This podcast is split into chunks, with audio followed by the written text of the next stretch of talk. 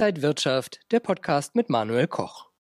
Die letzte deutsche Volkspartei hat sich mit der Kanzlerkandidaten Kür selbst zerlegt. Die CDU-CSU liegt in Umfragewerten hinter den Grünen. Kann Armin Laschet Kanzler oder bleibt am Ende nur die Opposition? Die Union hat es damit möglicherweise fertiggebracht, nicht mehr stärkste Kraft zu werden bei der kommenden Bundestagswahl und dass wir dann vielleicht eine Ampelkoalition kriegen. Ich fände es ganz gut, wenn die Union mal in die, ähm, ja, in die Opposition ginge, denn diese Partei ist absolut reformmüde. Wir schauen gleich darauf, was eine Kanzlerin Baerbock für die deutsche Wirtschaft bedeuten würde und welche zwei Konflikte den DAX zum Stürzen bringen könnten. Zudem haben wir wieder zwei Top-Empfehlungen Bitcoin und Netflix. Das alles jetzt bei Inside Markets X. Ich bin Manuel Koch. Sie ist 40 Jahre alt, verheiratet, zwei Töchter. Annalena Baerbock ist am bisherigen Höhepunkt ihrer Karriere angelangt. Sie ist Kanzlerkandidatin der Grünen und hat echte Chancen aufs Kanzleramt. Ich habe mir den Programmentwurf der Grünen einmal angeguckt. Was sagen Sie da zu Finanzmärkten?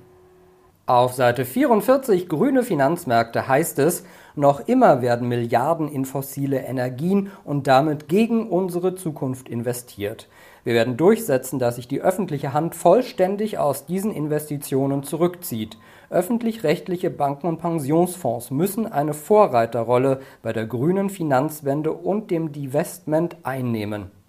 Klimarisiken sollten offengelegt und bei Banken und Versicherungen mit Eigenkapital unterlegt werden, sowie bei Ratings berücksichtigt werden. Alle Anlagen, nicht nur grüne, müssen eine Nachhaltigkeitsbewertung haben, die für alle AnlegerInnen transparent ist Dabei sind neben den Klimazielen auch andere Umweltwirkungen, Menschenrechte, Arbeitsnormen und Entwicklungsziele zu berücksichtigen. In der Anlageberatung muss diese Bewertung einfließen. Für besonders nachhaltige Finanzprodukte wollen wir ein EU-Label schaffen. So sorgen wir dafür, dass Kapital von schmutzigen in grüne und nachhaltige Investitionen umgelenkt wird. Nachhaltigkeit und grüne Investments sind schon länger ein Trend, ja sogar ein Megatrend. Aber mit den Grünen im Kanzleramt gäbe es sicherlich noch einen weiteren Schub. Mit einer grünen Partei wird da sicherlich noch mehr Förderung reinkommen ähm, und ist das spannend, sich die Werte anzugucken. Leider sind die eben auch schon im Zuge dieser generellen, dieses generellen Trends zu mehr Nachhaltigkeit extrem gestiegen. Also diese Unternehmen, die auf erneuerbare Energien setzen, auf Wasserstoff setzen, sind furchtbar teuer schon. Da muss man dann auch genau hinschauen, was ist noch lohnenswert und wo muss man erstmal auf eine Korrektur warten, bis man da dann ja investieren kann. Wir schauen gleich auf zwei Konflikte, die den DAX zu Fall bringen könnten. Jetzt aber erst einmal der Veranstaltungshinweis. Wenn ihr euer Börsen- und Tradingwissen verbessern wollt, dann könnt ihr das ganz bequem aus von überall machen, nämlich mit den kostenlosen Börsenwebinaren der Trading House Börsen Akademie. Die nächsten Termine sind am 29. April erfolgreich mit Bluestar handeln. Wie wende ich das Trendfolgesystem richtig an? Und am 27. Mai Handelsstrategien und deren Umsetzung, die besten Strategien für Einsteiger. Meldet euch am besten sofort an und sichert euch euren kostenlosen Platz unter trading-haus.de. Die deutsche Wirtschaft muss wohl noch härtere Lockdown-Maßnahmen überstehen. Wirkt das jetzt die Erholung ab oder sind andere Konflikte vielleicht noch viel gefährlicher?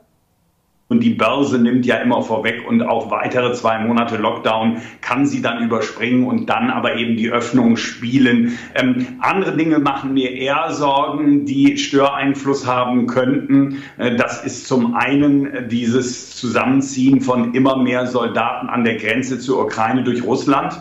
Äh, das ist ein Thema, das, die haben sich nicht verlaufen, ganz sicherlich nicht. Die stehen da ganz bewusst. Also sollte es dort zu stärkeren Provokationen kommen, möglicherweise dem Versuch, auch weitere Teile der Ukraine zu annektieren, dann hätte das sicherlich ja herbe Auswirkungen auf die Börse, weil die Amerikaner würden das nicht hinnehmen und dann können sie das ja nur durchspielen, wie das dann eskalieren kann. Aber auch der Konflikt zwischen den USA und China. Der Trump machte Verträge, äh, der Biden setzt dann eben eher auf Sanktionen wegen Menschenrechtsverletzungen, wegen unfairer Praktiken im Handel und das würde Deutschland besonders hart treffen. Wir sehen ja tolle Ergebnisse unserer Automobilhersteller in den letzten Tagen, Aber woher kommen diese Ergebnisse? Sie kommen aus China. Und wenn mit China plötzlich eine Eiszeit kommen würde, in die wir auch eingebunden würden durch die Amerikaner, ähm, dann wäre das äußerst schlecht und dann auch schlecht für den DAX. Sollte es also für den DAX nach unten gehen, müssen sich Anleger da Sorgen machen oder sind das vielleicht sogar gute Einstiegsmöglichkeiten? Das wären für uns dann aber eben auch eher Kaufkurse. Da kann es auch mal 1000, 2000 Punkte nach unten gehen. Wenn es also zu wirklich ja schwierigen, ähm, zu einer schwierigen Lage da geopolitisch kommt. Ähm, aber dann sollte das billige Geld der Notenbanken die Märkte immer wieder nach oben ziehen, so wie wir es auch in der Corona-Krise dann gesehen haben, wo die Kurse vor gut einem Jahr steil abstürzten, aber dann mit dem billigen Geld nach oben gezogen wurden. Erst wenn die Geldpolitik wirklich restriktiver würde in den USA, auch in Europa, aber von den USA ausgehend, dann muss man gucken, dann läuft die Wirtschaft nämlich bombig, dann muss man gucken, sich vielleicht so ein bisschen aus Aktien zu verabschieden. Aber das ist bisher nicht in Sicht, denn auch wenn die US-Wirtschaft um sieben Prozent wachsen soll in diesem Jahr, die Notenbank betont ganz klar, das Thema Beschäftigung ist das, was sie als aller Stärkstes anguckt und die Beschäftigung ist noch weit, weit entfernt von dem Niveau von vor Corona. Und solange das so ist, wird die Notenbank, selbst wenn die Inflation über zwei Prozent steigen sollte, nicht an der Zinsschraube drehen und wahrscheinlich auch die Wertpapierkäufe aufrechterhalten und nicht zurückfahren. Wir schauen auf die Top-Empfehlungen zuerst auf Bitcoin. Ja, hinter der Kryptowährung steht kein fundamentaler Wert. Dementsprechend gehören auch große Kursschwankungen dazu, wie sie in der abgelaufenen Woche zu sehen waren. Der Bitcoin brach zeitweise um 18 Prozent ein. Die Analysten sehen hier eine Longchance. Die Achillesferse der Kryptowährungen bleibt eine mögliche Regulierung. Die Volatilität macht es jedoch schwierig, einen geeigneten Handelsansatz zu finden. Bei rund 53.101 US-Dollar verläuft eine erste starke Unterstützung, darunter im Bereich zwischen 41.902 und grob bei 44.920 US-Dollar. Ziele auf der Oberseite lassen sich nach charttechnischer Auswertung bei 71.148 sowie grob 75.509 US-Dollar ableiten. Wer sich an einem derartigen Investment engagieren möchte, sollte dies vorzugsweise nur über kleinere Handelsgrößen gemessen am Depotwert tun. Und wir schauen auf Netflix. Der Streamingdienst hatte am Dienstag Zahlen vorgelegt. Ja, und gerade das Wachstum bei den Abonnentenzahlen, das enttäuschte. Die Analysten der Trading House Börsenakademie sehen hier eine Short-Chance. Sollte es für Netflix weiter runtergehen, könnte die untere Begrenzung der laufenden Handelsspanne von 458,70 Dollar angesteuert werden. Genau an dieser Stelle wird sich anschließend der weitere mittelfristige Werdegang für das Papier entscheiden.